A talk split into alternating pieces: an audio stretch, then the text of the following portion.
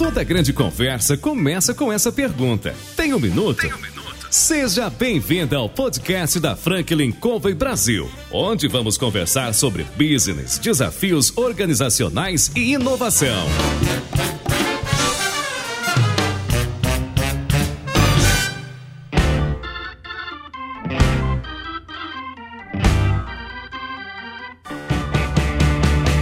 Nome é João Palmeira, eu sou consultor sênior da Franklin Covey Brasil. Eu estou aqui para entrevistar CEOs, presidentes, diretores dos mais importantes organizações na atualidade. O nosso programa traz empreendedores e pessoas que de alguma maneira podem contribuir compartilhando suas experiências de vida, seus conselhos e trazendo histórias do dia a dia. Nós ligamos para o Rui Shinozawa, ele é o CEO da Great Place to Work e perguntamos a ele, Rui, você tem um minuto? Rui, você tem um minuto? Tenho sim, com prazer. Prazer é nosso, obrigado por você estar recebendo a gente aqui. Eu gostaria que você começasse contando um pouco da sua história de vida. O que aconteceu e que te trouxe para cá? Pois não. Bom, então vou partir de onde a gente está hoje, né? Então eu, eu tenho uma dedicação, vamos dizer, a ajudar numa transformação da sociedade, né? Quer dizer, tem muitas coisas boas, muitos problemas, então acho que minha, minha missão, vamos dizer assim, está tá dedicada a essa transformação. Mas a partir de uma coisa muito específica, que é o nosso trabalho, o nosso ambiente de trabalho. Por quê? Porque a gente passa a maior parte parte do nosso tempo, né, e cada vez mais agora com as tecnologias, dedicada ao trabalho, envolvida com o ambiente de trabalho. Então, se isso não estiver bom, se isso não estiver alinhado né, com os teus propósitos e valores, vai ser um negócio muito, muito ruim. Então, é, é esse, é, esse é o meu lugar, né? É bacana pensar assim, né? Porque a gente passa muito tempo da vida trabalhando, né? Pelo menos na fase adulta, eu não sei, mas algo perto de 50% ou perto disso, dentro de uma organização. É, me chama muita atenção quando o pessoal fala, por exemplo, da sexta-feira, né? Poxa, finalmente sexta-feira, que bom, vou parar de trabalhar e vou cuidar da minha vida. Eu acho muito ruim ouvir isso, né? Se a gente passa a semana inteira, 8, 10, 12 horas por dia, em alguma coisa que está fazendo mal e tem que esperar o final de semana, as coisas estão fora do lugar. Então precisamos intervir nesse processo, precisamos mudar isso. Ou seja, a, maior parte do nosso tempo tem que estar tá dedicada a coisas que façam sentido para gente, que tenham significado. Claro, vai ter, né, a gente vai ter dias melhores, dias piores, dias que a gente vai estar tá feliz feliz, dias que as coisas não vão dar certo, mas se né, o ambiente como um todo for péssimo, tá errado, que mexer nisso. Então, né, o trabalho que eu faço hoje, o trabalho do Great Place to Work, está muito ligado com isso, a ajudar as pessoas a estarem em melhores ambientes de trabalho. Esse seu objetivo de vida, ele nasceu em que momento? Você consegue identificar que momento você disse assim, eu quero ajudar as pessoas? É, acho que é difícil a gente conseguir, né, é, é, pegar todos os pontos, mas claro, começa com família, né, então meu pai é um, um imigrante japonês, né, veio para o Brasil aos seis anos de idade, é, antes da Segunda Guerra Mundial, estourou a Segunda Guerra Mundial e ele ficou, vamos dizer, preso, entre aspas, né, num país que era adversário. Então ele, ele, ele sofreu muita discriminação aqui no Brasil. Ele contava as histórias dele, eu, eu via o sofrimento que ele passou, né, é, vivendo aqui, apesar dele gostar daqui, querer né, se integrar, mas ele era muito discriminado. Então a coisa da, da, da discriminação sempre é, me marcou muito. Na época que eu estava no segundo grau e depois na universidade, a gente estava debaixo debaixo de um regime militar, de uma ditadura, né, onde tudo que eu queria né, na minha época de juventude era liberdade, era tudo que a gente não tinha né, uma censura e tortura, quer dizer, você tinha situações aí muito críticas, pessoas desaparecendo, aliás, tem pessoas desaparecidas até hoje desse período, né? Então, né, aquilo mexia muito comigo e eu lembro de um momento que me fez virar um pouco a chavinha. Né? A gente, eu ia de carona para a faculdade com outros colegas, a gente rachava o combustível. Todo dia a gente reclamava das coisas que estavam acontecendo, da falta de liberdade, da censura, né, de tudo que era, todos os dias. Aí chegou um dia eu falei, cara, eu tô aqui nesse carro, né, pegando carona no ar condicionado e reclamando que as coisas estão ruins. Então não dá. Ou eu paro de reclamar, né, e aceito isso do jeito que é, ou vou fazer alguma coisa. E aí, óbvio que eu decidi fazer alguma coisa. Né? Aí comecei a ter uma, uma atividade, vamos dizer, militante muito intensa. Né? Comecei a participar de. Na época tinha muitas organizações e, e, grupos políticos que lutavam contra essa situação. Né? Claro, todos eram clandestinos, né? Era, você não tinha liberdade de organizar o Era seu... o risco de ser preso, né? Se você ficasse Opa, na. Não, muitos colegas meus, né? Né, tiveram problema, foram presos, desapareceram e, e assim por diante. Então foi um período, era um período difícil, você tinha que ter um, um codinome, você não podia usar seu nome verdadeiro por, por questões de segurança, né? Mas o que, que acontecia naquela época era você. Aquilo me trouxe muita vivência em você se organizar, em você trabalhar em equipe, em você lutar por um propósito comum. Até criar estratégias, né, para poder se proteger e para Exatamente. Poder... É, é, poder financiar suas atividades. Então foi uma experiência assim empreendedora é, muito grande, mas a, a única cola que existia entre todas as pessoas era um propósito. Né? Então, a questão do propósito, que hoje é muito discutido, está muito em voga, para mim era muito presente, muito forte na década de, de 70 ainda. Quantos anos você tinha? Então, eu estava na faculdade, entrei na faculdade com 18, né? Esse período novo, aí foi né? 20, 20, 21 anos. Né? Muito novo, é. Então a questão do propósito estava muito forte, claro, estava todo mundo trabalhando voluntariamente, óbvio que ninguém ganhava para fazer isso, né? Não tinha. Eu acho que foi um primeiro momento aí muito, muito forte disso, né? É, felizmente as coisas foram melhorando, as coisas foram eh, evoluindo, né? Chegamos finalmente a a voltar para um regime democrático, voltando, né, participei daquela grande manifestação da, das diretas já. As eleições acabaram não sendo aprovadas naquele momento, mas um pouco depois voltamos a, a ter eleição e voltar a ter um regime democrático, né, que como dizia o Churchill, é o pior regime tirando todos os outros, né? então ninguém conseguiu achar ainda nada melhor do que isso, né? Mas nessa época também eu tinha uma série de questionamentos sobre, quer dizer, qual seria o próximo passo? Tá bom, conseguimos um primeiro passo, né, que foi fim de uma, né, de um período de ditadura, voltamos à, demo à democracia, mas e aí, como é que continua isso, né? Bom, a democracia foi se reconstruindo aí com as suas fortalezas e fraquezas, né, todas as deficiências que a gente conhece, mas eu pensava muito nessa questão. Todo mundo tem que estar ligado a uma atividade, tem que estar fazendo um trabalho, né, até para poder sobreviver, óbvio, né? E a gente passa a maior parte do tempo ligado a ele. Né? Então começou a ficar muito forte para mim que eu tinha que, a partir do trabalho, ajudar nesse processo de transformação. Eu comecei a acreditar que as empresas, as organizações, de um modo geral, poderiam exercer uma influência muito grande na vida das pessoas, positiva ou negativamente. Né? Quer dizer, poderiam ajudar a ter melhores ambientes, ajudar a desenvolver as pessoas, formar pessoas, ter princípios, né, valores e propósitos positivos ou ao contrário. Né? Então comecei a ter essa visão sem saber como ainda materializar. Bom, em paralelo, né? Então acho que a minha história tem alguns paralelos com de uma outra pessoa, um jornalista lá na Califórnia chamado Robert Levering, que né, tem uma história aí, até, tem alguns paralelos, mas ele, ele passou por aquele momento, ele é um pouco mais velho que eu, passou por aquele momento de, de é, grandes conflitos nos Estados Unidos contra a guerra do Vietnã, por exemplo, contra a paz, então ele era um militante aí contra, é, contra a guerra, né, e queria protestar contra essa situação. E, sendo jornalista, ele era um jornalista freelancer, ele escrevia muito sobre o tema do trabalho. Mas na época, né, Califórnia, década de 80, escrever sobre trabalho era escrever sobre conflitos, né? Problemas e greves e empresas que, né, que é, tinham péssimas condições para os funcionários e exploração. E aí, sei lá, porque uma editora o convidou para escrever um trabalho, um livro, sobre excelentes empresas para trabalhar nos Estados Unidos. E ele quase morreu de rir, né? Ele falou, como assim escrever sobre... Não existe isso, né? As empresas todas são cruéis, são más, exploram os funcionários, né? Ele queria, inclusive, escrever o contrário. Ele queria escrever um grande trabalho sobre as piores empresas para trabalhar, denunciando, né?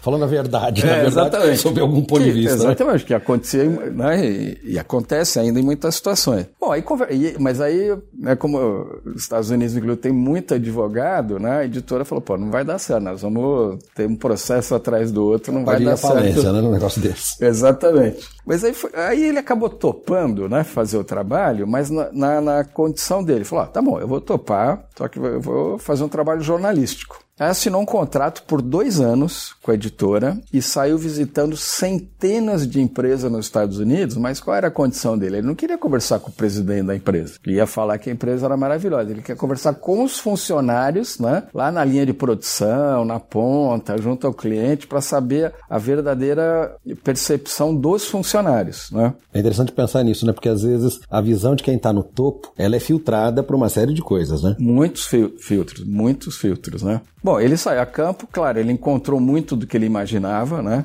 Empresas assim com condições muito ruins, né? Mas para grande surpresa dele, ele encontrou pessoas falando muito bem de algumas empresas. Essa empresa aqui é sensacional. Eu me sinto em casa aqui, me sinto como se fosse a minha família. Então, para ele foi um, quase um choque, né? É, então ele ficou muito impressionado com aquilo, conseguiu escrever um livro, As Melhores Empresas para Trabalhar nos Estados Unidos, isso foi em 1984, e o livro foi um gigantesco best-seller. Por quê? Porque todo mundo queria saber Quem onde é que estão essas empresas. Eu também quero trabalhar lá, né? Trabalho numa empresa que é terrível, que o pessoal, né, judia, chefe autoritário, que eu não tenho voz aqui. Pô, se tem empresa boa. Então, assim, o negócio foi um estouro, ele ficou muitos meses nas listas dos livros mais vendidos nos Estados Unidos, né? E esse primeiro livro, ele retratava a percepção das pessoas sobre o ambiente de trabalho. E é interessante que o que as pessoas falam, né, falavam e continuam falando até hoje para dizer o que é um excelente lugar para trabalhar, por que, que eu gosto daqui, porque eu me sinto bem, são coisas muito simples. Você vê uma convergência nessas, nessas características que você está comentando? Existem, assim, em diferentes lugares, diferentes países, essas características que se cruzam? Sim, exatamente. É, essa, essa é, a, é, a, é a beleza desse processo, porque, inclusive, a, a, frase dele famosa, né? Qualquer empresa, de qualquer segmento, em qualquer lugar, em qualquer época, pode ser um excelente lugar para trabalhar. Que essas características comuns são muito simples e são praticamente as mesmas. Quais são essas características? O que, que as pessoas falam, né? Ou os funcionários das empresas. Por que, que eu gosto de trabalhar aqui? Porque, primeiro, o meu trabalho é importante. Eu tenho orgulho do que eu faço, do meu trabalho, o trabalho da minha equipe, o trabalho da minha empresa. Então, primeira característica, orgulho. Segunda característica, existe aqui um espírito de equipe, existe um espírito de cooperação. As pessoas colaboram umas com as outras. Então, segunda característica, podemos chamar de camaradagem. Camaradagem. É. É uma palavra que eu não ouço já há muito é, tempo. É, é, não é muito. Mas é isso, é espírito de equipe, Legal. colaboração, uhum. né? É, hoje está muito em moda a colaboração, mas é isso, é o mesmo sentimento. As pessoas querem estar num grupo, querem estar colaborando, querem é, perceber que estão todas o mesmo propósito. De novo, a questão do propósito muito forte, né? E terceira característica, ou, ou terceira coisa que as pessoas mais falam em, né, em conversas abertas, é do chefe, né? Uhum. Óbvio, né? Então, até brinca, ah, você é líder, você não está nesse momento com a tua equipe, pode ter certeza que a equipe está falando de você. Bem ou mal, né? Vai depender do que você, como é que você atua no dia a dia, né? Então a terceira característica e a mais forte é, é a relação com o líder. Então vamos chamar essa terceira característica de confiança, ambiente de, de confiança. Ou seja, a credibilidade né, que meu líder tem com a equipe, o respeito com que ele trata a equipe e o sentimento de imparcialidade. Então, a característica mais forte disso é a confiança, né? Que a, a, a Covey, aliás, é especialista nesse, é, nesse assunto. Um livro, né? um livro do, do filho do Covey. Exatamente, né? Steven Covey. É o filho, né? É, exatamente. Ele fala a velocidade da confiança. É, inclusive, a gente usa muito esse, esse livro uhum. porque ele mostra que a confiança, inclui uma coisa mensurável, Exatamente. né? Exatamente. Exatamente. Um ambiente de confiança, ele é mais, muito mais ágil. Pô, hoje, para né, esse mundo startups, é tudo que a gente quer ouvir. Eu quero ter uma organização ágil. Mas isso já, né? Esse livro já tem muitos anos. Tem, tem, é verdade. E a segunda característica é que um, ambiente de confiança, ele é mais barato, porque se você confia nas pessoas, você tem muito menos controles, muito menos burocracia. Então, uma relação né, que reduz seus custos e é, e é mais ágil. Então, isso é a base, né? A confiança é a base de um excelente lugar para trabalhar. E aí, como você citou, em, em função disso, o Robert criou a missão da, da empresa, que é essa, né? Construir uma sociedade melhor, transformando cada organização em um Great Place to Work for All. E aí, né, que se junta com a minha história, né? Então acho que essa, essa frase, esse propósito, conseguiram ma conseguiu materializar aquilo que eu buscava. Agora, talvez a outra parte importante dessa história é como é que essas coisas se linkam, né? Então, assim, eu não, eu não, eu não gosto muito dessas coisas de você valorizar ou endeusar líderes, né? Eu gosto de trabalhar com o tema da liderança, onde eu acho que qualquer pessoa pode exercer liderança, independente da posição que ocupe, independente de ter um cargo de destaque ou não. Aqui no nosso escritório, a Maroca é uma pessoa que entrou aqui na empresa 15 anos atrás como faxineira. Hoje, né, ela é uma pessoa, vamos dizer, cuida aqui de todo o escritório, e mais do que cuidar do escritório, ela cuida de todas as pessoas. O título que a gente deu para ela é Madrinha do Bem-Estar. Né? Então ela não tem um cargo, né? não tem um, uma, uma equipe, mas é uma das pessoas que mais exerce influência. Então ela tem uma liderança muito forte né? independente do, do cargo que ela ocupe na, na empresa. Né? Você sabe que você está falando isso? Eu, por sete anos, fui consultor e ministrei cursos pela Franklin no, na Universidade do Hambúrguer, do McDonald's. McDonald's. E a primeira vez que eu fui ministrar, entrou uma senhora com café. E ela ficou aguardando, porque o café foi servido na sala. E quando eu abri o tempo para o café, fez uma fila para abraçá-la e cumprimentá-la. Eu achei aquilo tão bonito. Olha. Né? Falei, puxa, que legal, mas não tive tempo de falar nada, nada com ela, enfim, foi embora e passou, né? Uhum. Segunda, segundo grupo, ela tava lá ministrando o curso, café, ela de novo paradinha, nova fila. Eu falei, opa, essa mulher tem mel, não é possível. Aí eu chamei o diretor da escola e falei, conta para mim essa história. Ele falou, olha, todo mundo aqui tem 15, 20, 30 anos, ela tem muitos anos aqui. E ela, na época o Sérgio era o presidente do Arcos Dourados, ele estava numa reunião, parece que ela entrou, bateu a porta e disse, o senhor tem que tomar isso aqui agora. E, nesse sentido, eu fiquei pensando, essa mulher vir trabalhar para ela, ela não vem por causa do salário só. O salário pode ser uma coisa necessária, mas não é o mais importante. Não, ela... Eu acho que o mais importante é que a Maroca deve ela sentir aqui também. das pessoas. Né? Exatamente. Né? É. Esse sentimento de estar em família, de estar num lugar que eu sou respeitado e bem quisto. E ela está cuidando das pessoas, né? Então, é, exatamente. Então, é, ela é a Maroca, a nossa Maroca. Pra você ter uma ideia, a Maroca faz 15 anos agora, acho que na virada do ano, e como a, a, a nossa política aqui, ela vai ganhar uma viagem para Paris o ano que vem, né? vai passar uma semana lá em Paris com o marido para celebrar aí a, nossa, os 15 anos de, de empresa, né? Mas é isso. Então, essa questão do propósito é muito forte, né? E, e eu acho que, né, de novo, eu não, não gosto de endeusar líderes, né? Mas eu gosto de desenvolver, ajudar a desenvolver a questão da liderança em qualquer pessoa. E aí tem uma outra pessoa nessa, nessa história que é muito importante, que fez inclusive esse, esse link dessas histórias todas que eu estou contando. Tem um empreendedor brasileiro chamado José Tolov, é né? um cara extremamente irrequieto, né? Sempre foi muito empreendedor e muito inovador. Hoje eu me lembro de coisas que estão acontecendo agora, que estão nesse mundo novo, esse mundo startup, coisas que ele me falava há 30 anos atrás. Né? Então a percepção dele para as coisas é, é, sensacional. Então lá atrás, é, década final, 1996 mais ou menos, ele era sócio de uma grande empresa de consultoria aqui no Brasil, né? uma consultoria multinacional, que como todas cuidava de finanças, gestão, né? Mas gestão era finanças, mercado, cliente, tecnologia, processos. E aí ele leu um artigo do, do Robert Levlin, numa, acho que foi na Harvard Business Review, falando de gente, falando de pessoas, que era baseado no livro que ele tinha escrito. Aí ele leu aquilo e falou, cara, isso aqui é que está faltando na nossa abordagem. Todo mundo fala das mesmas coisas e despreza pessoas, né? Não tem metodologia, não tem métrica, não tem nada. Porque todo mundo, ah, pessoas é um negócio complicado, é difícil, vamos cuidar de finanças, né? Que é mais fácil. Como se for, pô, tudo é complexo, né? Tudo tem a sua... Bom, pegou um avião, foi para Califórnia, conheceu o Robert. O Robert tinha acabado de montar um escritório pequenininho, né? Duas mesas, ele e a esposa, que ele deu o nome de Great Place to Work e continuava fazendo as, as pesquisas dele, avaliando, estudando, sem saber exatamente o que, que aquilo lá ia virar. O Toló foi para lá, quando ele viu aquilo, ele falou: pô, esse negócio é sensacional, vamos globalizar isso, vamos levar para o mundo todo. Isso é 1996, né? E aí trouxe para o Brasil, então o Brasil virou o primeiro escritório é, do Great Place fora dos Estados Unidos e começou a levar para o mundo todo. Nossa. Né? Levou para Argentina, para Uruguai, para Chile, Colômbia, Canadá, França, Espanha. Então um brasileiro é que fez isso, né? E o Tolov sempre foi uma referência muito importante na minha vida. Eu já tinha trabalhado um tempo com ele, então muito disso que eu falei do que eu acredito das empresas, eu tinha aprendido com ele, né? Com a, o,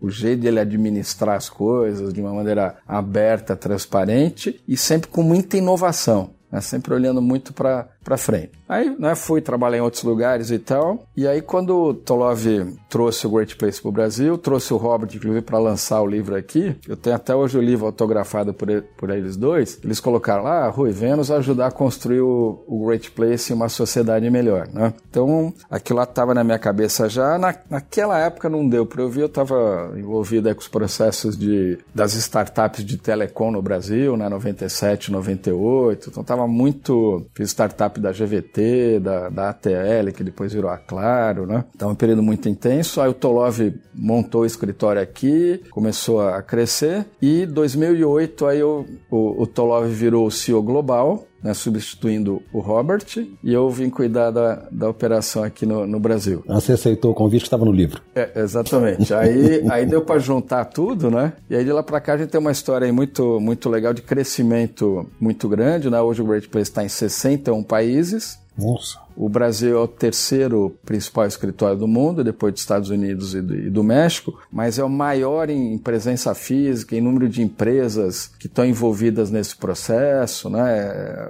só esse ano aqui, 2019, no Brasil, vamos ter mais de 3 mil empresas é, avaliadas pelo Great Place. Né? Então conta um pouco, para quem está nos ouvindo hoje, né, e que está tendo contato de já ouviu muito a respeito do Great Place, mas não, ainda não entende todo o trabalho não é, que a organização faz. Conta um pouco para gente. Então a gente organiza em três pilares. Tá? Uhum. O primeiro pilar é o mais conhecido, a gente chama da certificação. Então, é o processo que pesquisa as empresas, né? São dois questionários, um que vai para os funcionários e outro que vai, vamos dizer, para a direção da empresa, para listar as práticas que a empresa tem. Com base nisso, com peso maior no questionário dos funcionários, né, dois terços da avaliação vem do, do questionário dos funcionários, a gente tem um, uma, uma avaliação da empresa. A partir de um certo grau, né, que é global, a empresa está certificada como um bom ambiente de trabalho e o topo né, dessa, dessa pirâmide, vamos dizer assim, as empresas que são muito especiais em gestão de pessoas, aí elas são ranqueadas pelo Great Place, são as empresas premiadas, né? Aí eh, tem todo o charme, evento de premiação e tal. Então tem um número pequeno de empresas premiadas, né? E um número maior de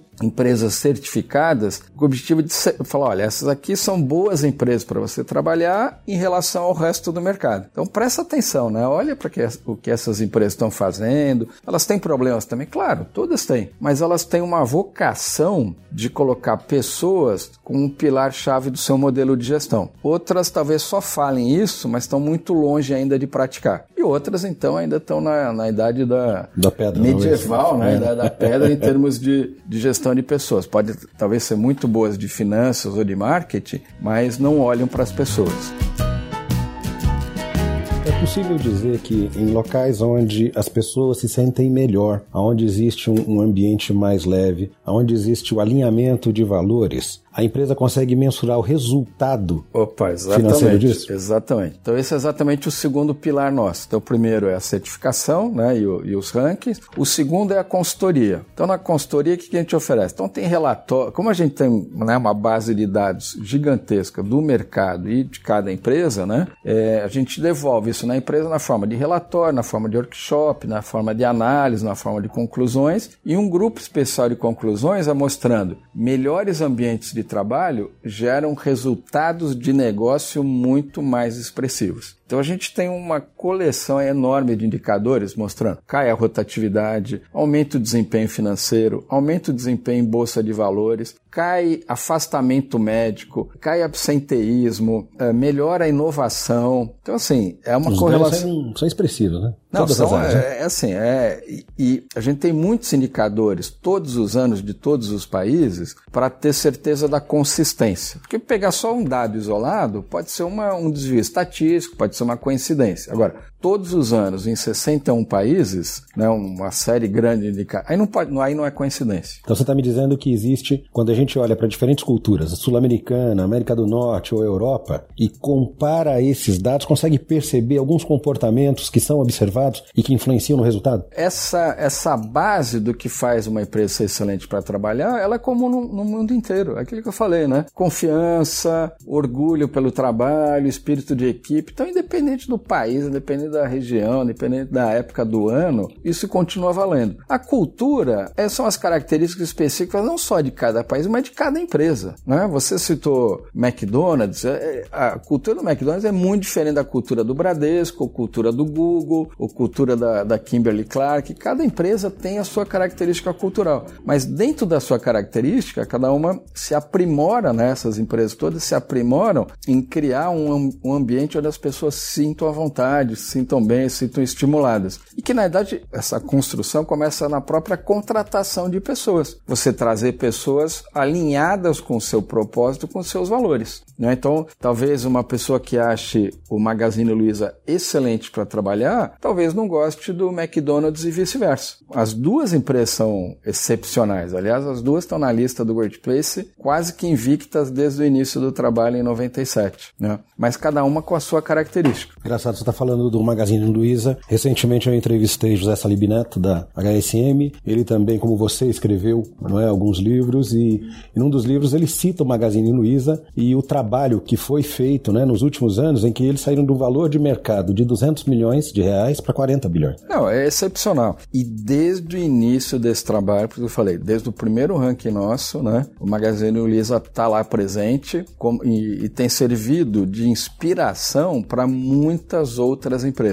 Né, hoje o Magazine Luiza é uma referência para o setor de varejo, não só brasileiro, mas mundial. Um setor que sofre muito com as crises, né, tem altíssimos índices de rotatividade, de afastamento médico. O Magazine Luiza é um exemplo né, de ter indicadores de negócio sensacionais, é, de ser uma empresa extremamente inovadora, está né, tá na linha de frente aí da transformação é, digital, e mas se apoia fortemente em princípios e valores desde a da fundadora. Né? Correto. O interessante é que as empresas, ao longo dos, dos anos, não é? pelo menos essas empresas que eu acredito sejam ranqueadas hoje, não é? e que foram ou que são identificadas como certificadas para trabalhar, começam a perceber que o nosso maior ativo são as pessoas, né? Exatamente. E voltando novamente um pouquinho lá para trás, você me perguntou algumas referências. Estou lembrando agora de uma empresa que eu trabalhei. Era uma grande empresa, multinacional, né? considerada pelo mercado uma, né? uma, uma referência. E logo que eu entrei lá, na época eu estava na área de tecnologia,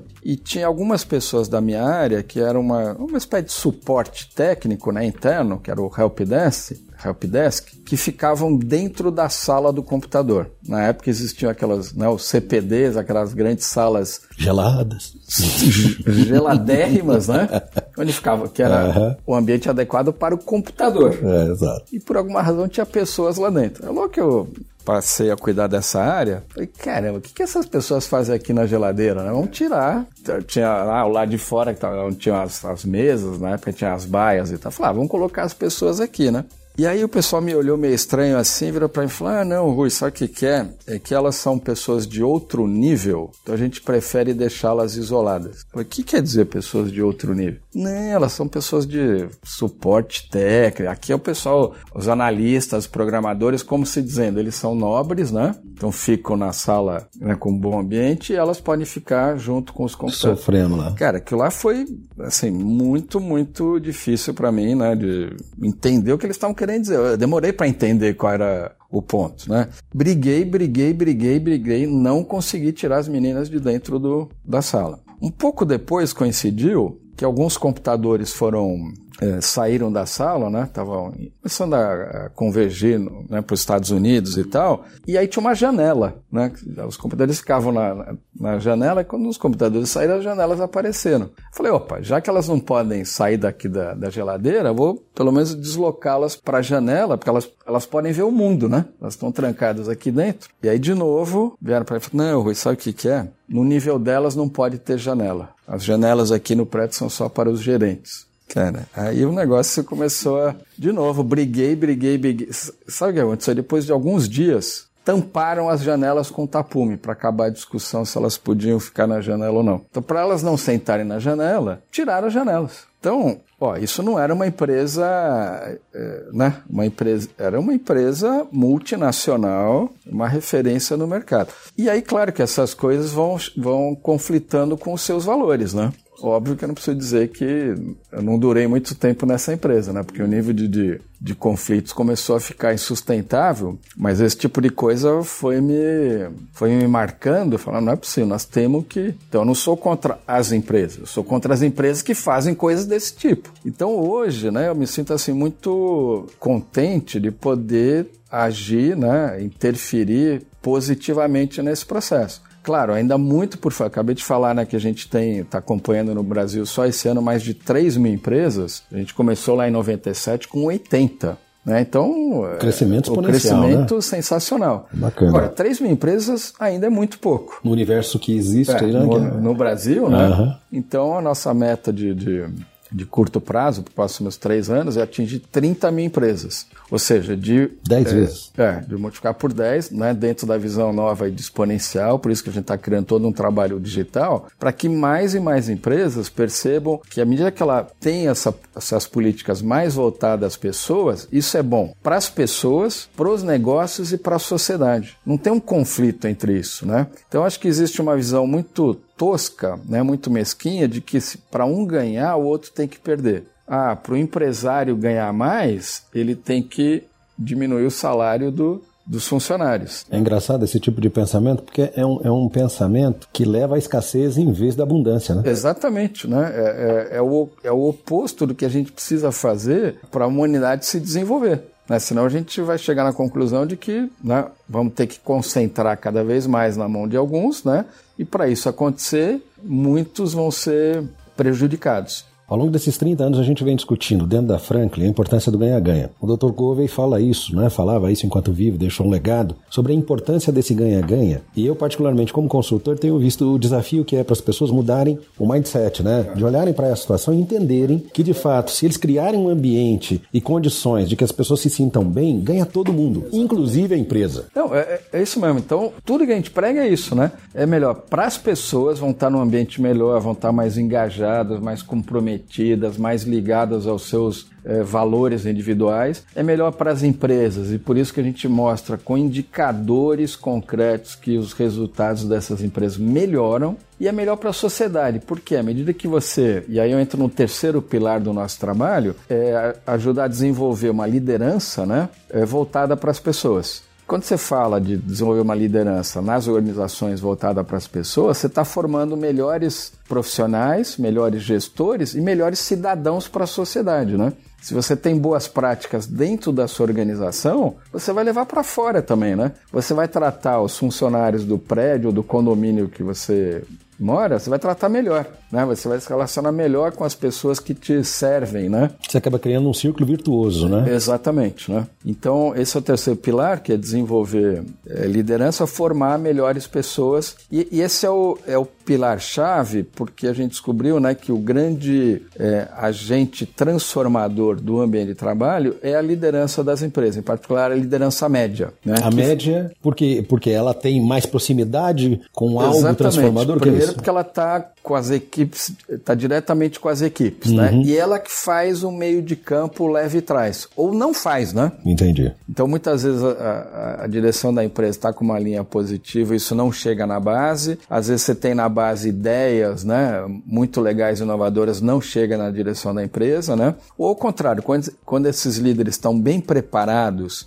tem essa visão de, de pessoas, eles, eles, ao contrário, fazem esse processo ser muito mais ágil e as coisas acontecem. A, a comunicação flui, flui muito melhor na, nas empresas. Vocês aqui da Great Place, olhando para o mercado, pensando nesses gestores, chegam a perceber se existe algum grau de resistência? Se vem o ranço do pensamento de três décadas atrás, em quem manda, quem pode, obedece que tem juízo, ou em que dividir informação ou tratar as pessoas não é, com um mínimo de respeito. Sim de que a pessoa talvez perca ou, ou crie monstros que venham concorrer para tomar lugar dela? Isso não acontece? É, não, acontece muito ainda, né? Tanto é que eu, eu falo, né, a gente é muito orgulhoso de ter 3 mil empresas, o maior número do Great Place no mundo, mas ainda muito pouco perto do que a gente pode fazer. Então a gente quer multiplicar isso muitas vezes, né? Então essa, esse mindset vem muito né, do, do, do passado, historicamente, mas acho que a transformação está está ocorrendo. Porque as mudanças né, que o mundo está sofrendo são tão grandes e rápidas e brutais na questão da transformação digital que só existem dois caminhos nesse momento. Né, muito em função dessa velocidade que a transformação digital está provocando. Ou você é agente desse processo, ou seja, ou você está transformando a sua organização numa organização mais moderna, mais ágil, mais inovadora, ou alguém está fazendo isso por você. O que quer dizer isso? Né? Nos mercados tradicionais, até algum tempo atrás, você enxergava o mercado todo e todos os seus concorrentes. Você conseguia saber o que cada um estava fazendo. Ah, eu sou o primeiro do mercado, estou olhando aqui né, o que esse está fazendo, o que aquele outro está fazendo, ou eu sou o segundo, estou vendo lá o primeiro, ele está perto, eu tenho 20% do mercado, ele tem 25%. No mundo de hoje não existe mais isso. Por quê? Os grandes concorrentes teus, eles estão provavelmente né, numa, numa incubadora ou são uma startup, estão criando um modelo de negócio e você não está vendo ele. Ele hoje ele é desprezível. Só que, né, em função desse crescimento exponencial que acontece, quando você perceber a existência dele, ele já acabou com o teu negócio, o teu modelo de negócio. É engraçado pensar nisso, né? Porque você comentando, eu, eu fico pensando, 30 anos para trás, 30, talvez alguma coisa perto disso, a gente olha para o Dell no quarto da universidade, olha talvez para o Bill Gates na garagem da casa dele, e hoje nós não temos um Dell e um Gates. Exato. Nós temos, temos milhares. Milhares e milhares e milhares. Você ter uma ideia, nós temos uma iniciativa aqui próximo ao Great Place, vamos dizer assim. A gente juntou um grupo de. Na verdade, a gente juntou o, o, o pessoal que se formou na mesma turma na faculdade, na Poli, na, na engenharia de produção lá da, da USP, e formamos um, um grupo de, de investidores anjo. Né? Então, esse grupo já existe há um ano. A gente né, se reúne periodicamente. Uma vez por mês, vem startups aqui se apresentar. As que se apresentam, são quatro por, por sessão, elas passam por um filtro que chega a ter 50 a 100 startups. E é muito difícil selecionar as quatro porque tem muita coisa muito boa, né? muita ideia, muita, coisas sensacionais, né? e que muitas delas têm modelos disruptivos, acabam com coisas que, é, que existe hoje. Né? Então já temos, tem empresas que a gente já já já está investindo, né? Já estão passando para para novos estágios. Então tem uma história, né? Eu vou só fazer uma ressalva que pode ser que não seja exatamente assim os, os nomes e personagens, né? Mas é o que eu, é o que me, me passaram. Diz que alguns anos atrás perguntaram para o presidente, para um grande executivo da Blockbuster, é, como é que estava o mercado e se ele não estava preocupado com as, as coisas novas que estavam surgindo, tipo Netflix. Uhum. Né? Então o Blockbuster era dominante no mercado, né? De aluguel de de fitas cassete, depois DVDs, né? Falei, né, esse negócio aí, né? Uma molecadinha aí. Caso esse negócio comece a crescer, a gente vai lá e compra eles. Que é aquela história, né? Eu sou muito grande, sou dominante, tem um negócio assim começando, um negócio meio diferente, que vê de alugar, né? Você nem entende exatamente o que está sendo feito. Bom, conclusão, Blockbuster desapareceu e o Netflix é absolutamente dominante no, no modelo de negócio completamente diferente do que era antes. Não é que destruiu uma empresa, destruiu aquele negócio, colocou um outro no lugar. Então, por isso que eu digo, no que se refere à inovação, ou você está, você é agente desse seu processo, ou você está inovando, está fazendo coisas e para isso você precisa contar com as pessoas e precisa ter um ambiente de trabalho é, propício, senão não vai ter inovação na tua empresa. Não adianta você comprar tecnologia. Não adianta. Né? Se você não criar um bom ambiente que as pessoas estão estimuladas, sintam em casa, não vai ter inovação. Então, ou você está fazendo isso, né, tá, é agente desse processo, ou alguém está fazendo por você. Vai ter lá uma garagenzinha que tem né, uhum. uma equipezinha de cinco pessoas que está bolando um negócio que uma hora vai engatar, uma hora vai encontrar um investidor, o negócio vai crescer exponencialmente e não vai dar tempo de você reagir. É interessante essa mudança de paradigma, né? Porque muitos dos gestores, eu não sei exatamente de precisar, mas eu fico imaginando que aqueles que eu tenho tido contato nas aulas de, de MBA que nós ministramos e muitas vezes nos treinamentos de forma geral, eles vêm com um padrão muito rígido, né? De mindset. É desse jeito. Quando são empresas familiares, é, muitas vezes o, o, patriarca, eu trouxe a empresa até aqui. Eu sei do que eu estou falando, você não sabe. E de repente as pessoas não percebem a importância e a necessidade de repensar alguns comportamentos, né? E de abrir a visão, como você comentou, né? É, exatamente. Então não, tem outra opção, tá? Ou você está provocando, está puxando a inovação, está criando um ambiente inovador, ou alguém vai estar tá fazendo isso. E isso vale para uma organização como um todo, né? Eu sou gestor de uma organização, sou gestor de uma área, pode ser na minha área, no meu departamento. E vale para minha carreira, né? Se eu não tiver todo dia construindo a minha carreira, pode ser que ela está sendo destruída e eu, eu não sei. Né? Então, aqueles modelos em que você vai para uma empresa e espera que ela faça tudo para você, também não existe mais, tá? Então, claro, a empresa tem que propiciar o ambiente, ações de treinamento e desenvolvimento, mas se você não correr atrás, alguém vai estar tá fazendo isso, né? Alguém vai estar tá criando coisas novas, você está ficando. Então não, não fica sentado esperando, né? Vai atrás. Hoje com a tecnologia você tem tanta coisa disponível, tem um podcast como esse, né? E centenas de outros, tem treinamentos de todo tipo, gratuitos, caríssimos. Então não, não é por falta de opção. A única opção que não serve é você não fazer nada. Diante da tua experiência, você concorda que buscar algo que me traga satisfação, que me traga realização, que esteja alinhado com os meus valores, nesse sentido de olhar para minha carreira e dizer, eu não posso ficar parado, eu tenho a internet, né? Tá na minha mão, no telefone celular, tenho acesso a vídeos, a podcast, como você comentou, a histórias, livros, etc. É importante que a pessoa tenha essa visão, não importando a idade, por exemplo. O que, que você acha? Opa, então acho que acho que a gente pode entrar no tema da diversidade, né? Uma das chaves da inovação é um ambiente de diversidade. Por exemplo, eu estava dando uns exemplos de varejo. Então, se eu sou uma empresa de varejo que quer atender todo o mercado brasileiro e tem uma empresa que é predominantemente de homens brancos na faixa de, de 25 a 35 anos, como é que eu vou pensar o mercado de uma maneira diversa? Eu penso de um jeito, eu sou de um jeito, eu vou fazer a minha empresa atuar daquela maneira. Eu vou excluir né, milhares ou milhões de pessoas do, da, minha, da minha forma de atender, da minha lista de produtos. Então, se eu não tiver diversidade, se eu não conseguir pensar de maneira diferente, esquece que você vai ser inovador. Você já, já desiste logo de cara. Já começou errado. Já começou errado, né? Então você tem que criar esse ambiente de diversidade. E aí todo tipo, né? De, de gênero, de orientação sexual, de idade, né? Cada vez mais nós vamos ter no mercado de trabalho pessoas muito jovens atuando e pessoas com mais de 50, mais de 60, mais de 70. Por quê? Porque a vida média está aumentando. Né? Então o que há 30 anos atrás era um, um velho aposentado, hoje talvez ele está iniciando a segunda carreira. Ou seja, tem esperança para qualquer pessoa, em qualquer idade, em qualquer área, se reinventar se aprimorar e conseguir continuar se desenvolvendo e contribuindo, é isso? Sim. Então, a gente tem aqui no Great Place parcerias, vamos dizer, é, intensas com entidades, empresas que promovem a diversidade de todo tipo. Né? Pra, com relação à questão da idade, tem o Mature Jobs, tem o 60 a mais, são entidades que promovem a inclusão de profissionais que têm uma experiência relevante, mas que muitas vezes o mercado está descartando. Né? Então, muita empresa faz isso, vai promovendo, as pessoas promove, promove, promove, chega uma hora o cara tá numa, né, tem um alto salário, aí ele precisa reduzir custo, ele começa por onde? Corta os altos salários. Né? Então tem que mudar essa, essa lógica, né? Que a gente já sabe onde vai parar. Então, como é que eu aproveito, por exemplo? Então, vou, vou citar um exemplo. A 3M, né, que é uma, também uma excelente empresa para trabalhar e conhecida pelo seu altíssimo índice de inovação, uma das coisas que eles fazem é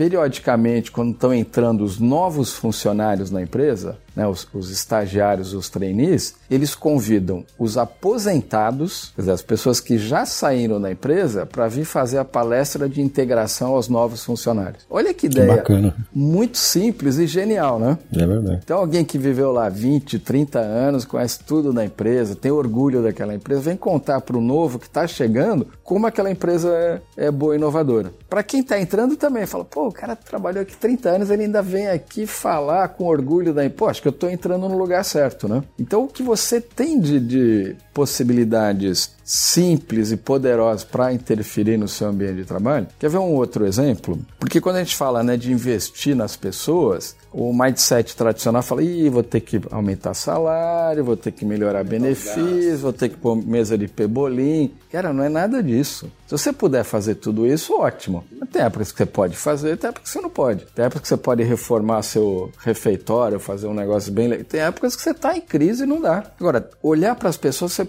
pode e deve fazer sempre. Né? Por quê? Porque são elas que vão te tirar da crise. Né? Quando você tem uma equipe engajada, a equipe vai querer tirar a empresa da, da crise. Quando a tua equipe né, não está nem aí com você, quando a crise começa a chegar, a primeira coisa que as pessoas fazem é preparar o currículo e mandar para os amigos. Porque ela quer fugir dali, tá certo? Verdade. Então, olha, né? É até, até nesses momentos você. Um exemplo muito simples é o seguinte: uma ação também é bastante simples a gente consegue correlacionar o grau de confiança que as pessoas têm na empresa, que é o que a nossa pesquisa mede, né? o índice de satisfação das pessoas, o índice de confiança, com o número de feedbacks que cada pessoa recebe individualmente, do seu líder. Então, vou dar números é, reais da nossa pesquisa. A média da pesquisa do Workplace no, no Brasil, entre as melhores empresas para trabalhar, é 88, numa escala de 0 a 100. Né? Então, responde lá um monte de perguntas, média 88. Para essas mesmas empresas, a pessoa que fala que não teve nenhum feedback do seu líder durante o ano, feedback é: vamos sentar, bater um papo, falar o que está indo bem, o que não está indo bem,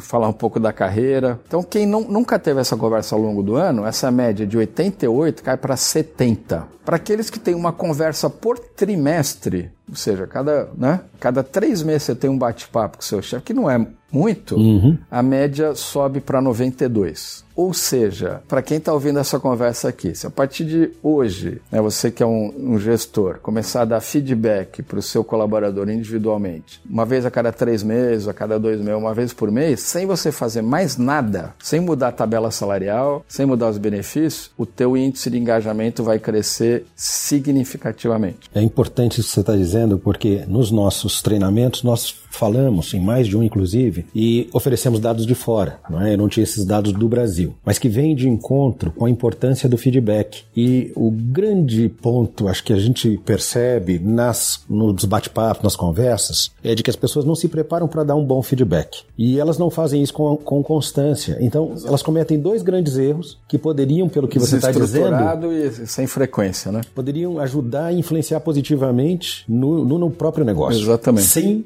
ter que investir dinheiro. É. Tem que investir tempo, Exatamente. que talvez é um, algo mais precioso do que dinheiro. Né? Exatamente, eu brinco, né? Fala, pô, daqui a pouco você vai começar a preparar o orçamento do ano que vem, né? Quanto você precisa colocar no orçamento? Quanto você precisa pedir para o seu chefe para fazer essa ação no ano que vem? Dar feedback? Zero, né? Zero, né? Não precisa de investimento nenhum e com certeza vai dar um impacto positivo. Não é que é, pode ser. Se você fizer isso, né, como você falou, preparar para ter boas conversas, né, ter frequência, com certeza vai aumentar o índice de confiança e engajamento da tua equipe. É certeza absoluta. A gente faz isso em 3 mil empresas no Brasil. Sabem quantas isso é verdade? Uhum. 3 mil. Só em 3 mil. então, pô, não, não, né, não, não é um não é eu acho, é eu sei, né? Eu isso é é claro, exatamente. tem dado para tá, comprovar, tá né? Então é isso. Então por isso que eu né, falei que eu, eu falei, né, o primeiro pilar a certificação, né, as pesquisas, segundo a consultoria e o terceiro a preparação da liderança. Então essa é uma dica, né, muito simples e poderosa para o líder. Converse com a sua equipe. Vou, vou, dar um exemplo de uma outra um treinamento que a gente fez uma vez numa outra grande multinacional de tecnologia. Né? Então, que também um nome muito forte no mercado. Então, cuidado, né? Às vezes o nome da empresa pode passar que é um ambiente sensacional, mas cuidado, né? Tem que olhar melhor. Bom, a gente faz um treinamento lá de um dia com os líderes. Na metade, já, né, depois do almoço, já na metade do treinamento, um gestor ligou, levantou a mão e falou: Ah, então vocês estão querendo me dizer se eu começar a dar bom dia para minha equipe a partir de amanhã, isso vai impactar positivamente? Olha, era um gerente sênior de uma grande multinacional. Foi legal ele ter falado isso, né? Mas significa que ele trabalhou muitos anos como líder nessa empresa e nunca deu bom dia para as pessoas, né? E ele descobriu que se ele começasse a dar bom dia, ia ter um efeito positivo. Olha que coisa, né? É, é um pequeno detalhe, né? Quando a gente está falando de gestão de pessoas, o que pode ser algo simples e óbvio para você, para o outro faz toda a diferença. Porque você falou da maroca aqui, Sim. Né? Eu contei do exemplo e eu fico lembrando de pessoas que passaram nos nossos negócios ao longo dos anos e que só o fato de você mostrar um pouco de consideração fazia com que a pessoa se sentisse tão bem que ela que, quisesse de alguma maneira retribuir. Exatamente, é isso mesmo. Acho que você chegou no, no, ponto, né? A gente criou, por falta de um, uma expressão para explicar isso, a gente cunhou uma expressão que a gente chama de gift work. O que, que é o gift work? À medida que a empresa começa a ter essas atitudes que você está falando, né, começa a ter essa, esse olhar para as pessoas, começa a ter políticas, né, práticas voltadas às pessoas, elas fazem questão de te devolver isso ela te devolve na forma de comprometimento, de atenção, de ela vai atender melhor o cliente, né? Se a pessoa está sendo bem tratada na empresa, ela atende melhor o cliente. Ela não vai deixar o cliente na mão. É Quando você tem uma relação nociva, na hora que deu o teu horário,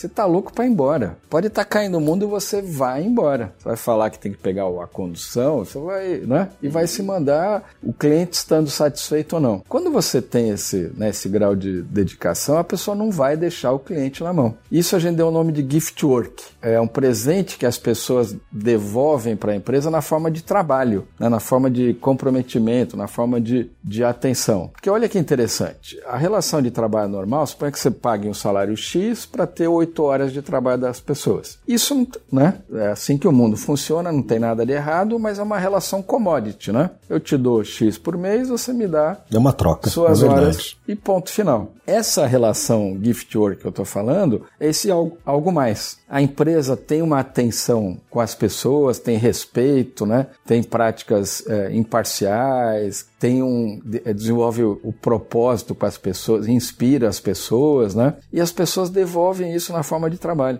Quer dizer, esse algo mais você não consegue comprar. É, não está tá no salário. Uma coisa essencial aqui, né? Porque a gente discute ao longo desses anos. Eu estou com a Cove já há 19 anos, né? Nesse processo de consultoria. E eu tenho trocado informação. O Cove é para gente um, um, grande exemplo, né? Dos seus escritos, enfim. Mas o ponto que você falou vem de encontro, que diz o seguinte: o trabalho, o, o salário, não é que o trabalho contratado traz é o pagamento das mãos. É? Então o salário compra as mãos, mas o coração e a mente é voluntário. É, exatamente. Você dá se quiser. Esse você não compra. Não é? Então a pessoa de fato, aqueles três pontos que você comentou, né? Sentir orgulho, camaradagem e sentir confiança, confiança. faz com que eu me sinta responsável por oferecer Exatamente. algo melhor. Exatamente. Você está comprometido, você não vai deixar de, de fazer aquilo. Falando, não, não pode, não vou, né? E aí eu vou deixar, eu vou dar o meu melhor para o cliente que retorna em fidelidade, vai continuar comprando, usando o meu serviço para o negócio continuar crescendo. É por aí, né? Exatamente, é isso aí. Olha, Rui, esse papo tá uma delícia. Tá sendo muito bacana. Eu queria saber se você tem mais um minuto. Com certeza, com prazer. Rui, conta que se você, você diante da tua experiência, olhando aqui para o nosso, nosso bate-papo, esses anos da Great Praise, a tua história de vida, que eu percebo que você alinhou o teu propósito, não é? Você está trabalhando o teu legado, está fazendo aquilo que você acredita. Para gente que está começando e para gente que já está é, há muitos anos no trabalho e que olha para o seu ambiente, o que é que você recomenda? Qual é ou quais são os pontos que você acha importante para o líder criar dentro do ambiente e para o liderado? Se tiver um líder difícil, né? Sim. De que maneira talvez ele possa Perfeito. oferecer alguma coisa? É, acho que para pro, os gestores é isso, né? Acho que existem coisas muito simples que você pode, pode fazer, sem custos, sem grandes implicações, sem grandes complexidades, mas que ajudam a criar ambientes de trabalho excepcionais, né? A gente tem uma base de dados enorme, o site nosso tem muitos exemplos e cases e vídeos, né? A gente deu alguns exemplos aqui na conversa de hoje, coisas que você pode fazer todo dia, mostrando atenção para as pessoas. Às vezes começa isso com um bom dia, conversa com chamar as pessoas pelo nome, porque por incrível que pareça ainda existem empresas em que as pessoas são anônimas, né? São um crachá ou são um número. Então, líder, faça isso, né? E, de novo, seja agente da, da inovação e da transformação. Para os liderados, vamos dizer assim, né? Eu acho que existem né, muitas empresas excelentes, empresas que estão começando a trilhar esse, esse caminho e talvez você possa ajudar, né? Talvez sua, sua empresa ainda não está nesse, nesse lugar, você talvez possa ajudar. Esse processo da certificação que a gente faz é um processo muito simples, né? A empresa se inscreve pela, pela, pela internet. Então tem empresas que tavam, estão ainda num grau muito imaturo, mas só o fato de começar a participar provoca o movimento de mudança. Né? Então ela começa aí, começa a olhar os números e fala, é, de fato não está bom, né? Poxa, de fato a gente pode melhorar. Então você já começa a, atirar em algumas coisas que serão mais, mais efetivas. A empresa começa em... Então eu acredito né, nas pessoas, acredito que, a, que as empresas podem fazer isso. Claro que tem casos que são muito complexos, você já né, não, não aguenta mais, né? Talvez seja a hora de, de buscar uma alternativa. E aí entra o segundo ponto, que é seja agente da inovação, seja o mentor da sua própria carreira. Se você ficar esperando tudo vir da empresa, provavelmente você está perdendo tempo. Né? Seja, vai atrás, vai atrás de conhecimento, vai atrás de, de aprendizado, tudo aquilo que a empresa puder te dar, ótimo, né? Agradeça, mas faça o seu o seu caminho. Né? As coisas estão mudando muito, as carreiras estão mudando muito, né? muitas profissões estão, vão desaparecer, é inegável, mas muitas profissões estão surgindo. que exigem talvez outras habilidades. E isso não depende da tua formação, não depende da tua idade. Né? Provavelmente qualquer tipo de formação te deixa apto a, a buscar coisas novas e qualquer idade, seja você muito novo, né? ou já achando que você já está velho para o mercado de trabalho, tira esse pensamento da cabeça né? As pessoas vão viver muito, né? já se fala que daqui uma ou duas gerações, talvez as pessoas não tenham um limite de, de idade, né? porque a, a ciência está evoluindo tanto que as pessoas vão viver muito. Né? Então, significa que as pessoas vão ter talvez duas ou três carreiras. Né? Então, se a tua não tá, você não está gostando, né? você está percebendo que ela está desaparecendo aí pelas, pela, pela inovação, talvez seja o momento de buscar uma, uma coisa nova. Então se prepare, se organize, né? faça a sua, a sua, o seu planejamento, mas as possibilidades existem. Né? Acho que uma coisa boa que a tecnologia trouxe é democratizar os recursos, né? Acho que ainda temos diferenças, ainda tem uma concentração de renda brutal no mundo, mas hoje existe muito, muitas formas de democratizar, principalmente o conhecimento. Né? O conhecimento não está na mão de ninguém, ele está ele tá aí na rede, está aí na. Tá na mão de todo pode... mundo, né? Exatamente, né? É bacana isso. Rui, foi um prazer te conhecer, bater um papo aqui. Obrigado pela tua experiência, tuas histórias. Imagina, foi um grande prazer poder compartilhar e agradeço também aí tô... essas conversas a gente sempre aprende muito também, né? Não, é um foi, foi um aprendizado para mim e para quem está ouvindo, né? É, para mim também. Eu espero que a gente possa, quem sabe no futuro, bater um papo de novo, né? Te agradeço muito e espero que o pessoal que está nos ouvindo aqui, conversamos com o Rui Shinozawa, CEO aqui do Great Place to Work. Foi um grande prazer, sucesso para você e para todos que estão nos ouvindo. Muito obrigado. Muito obrigado. Valeu.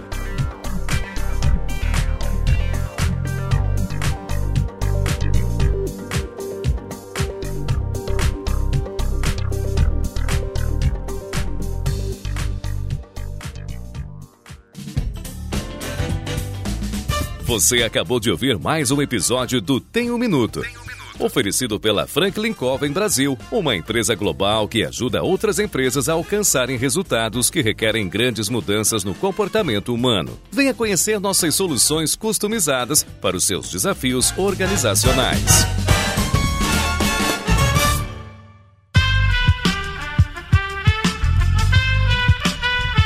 Este podcast foi editado por Aerolitos Edição Inteligente.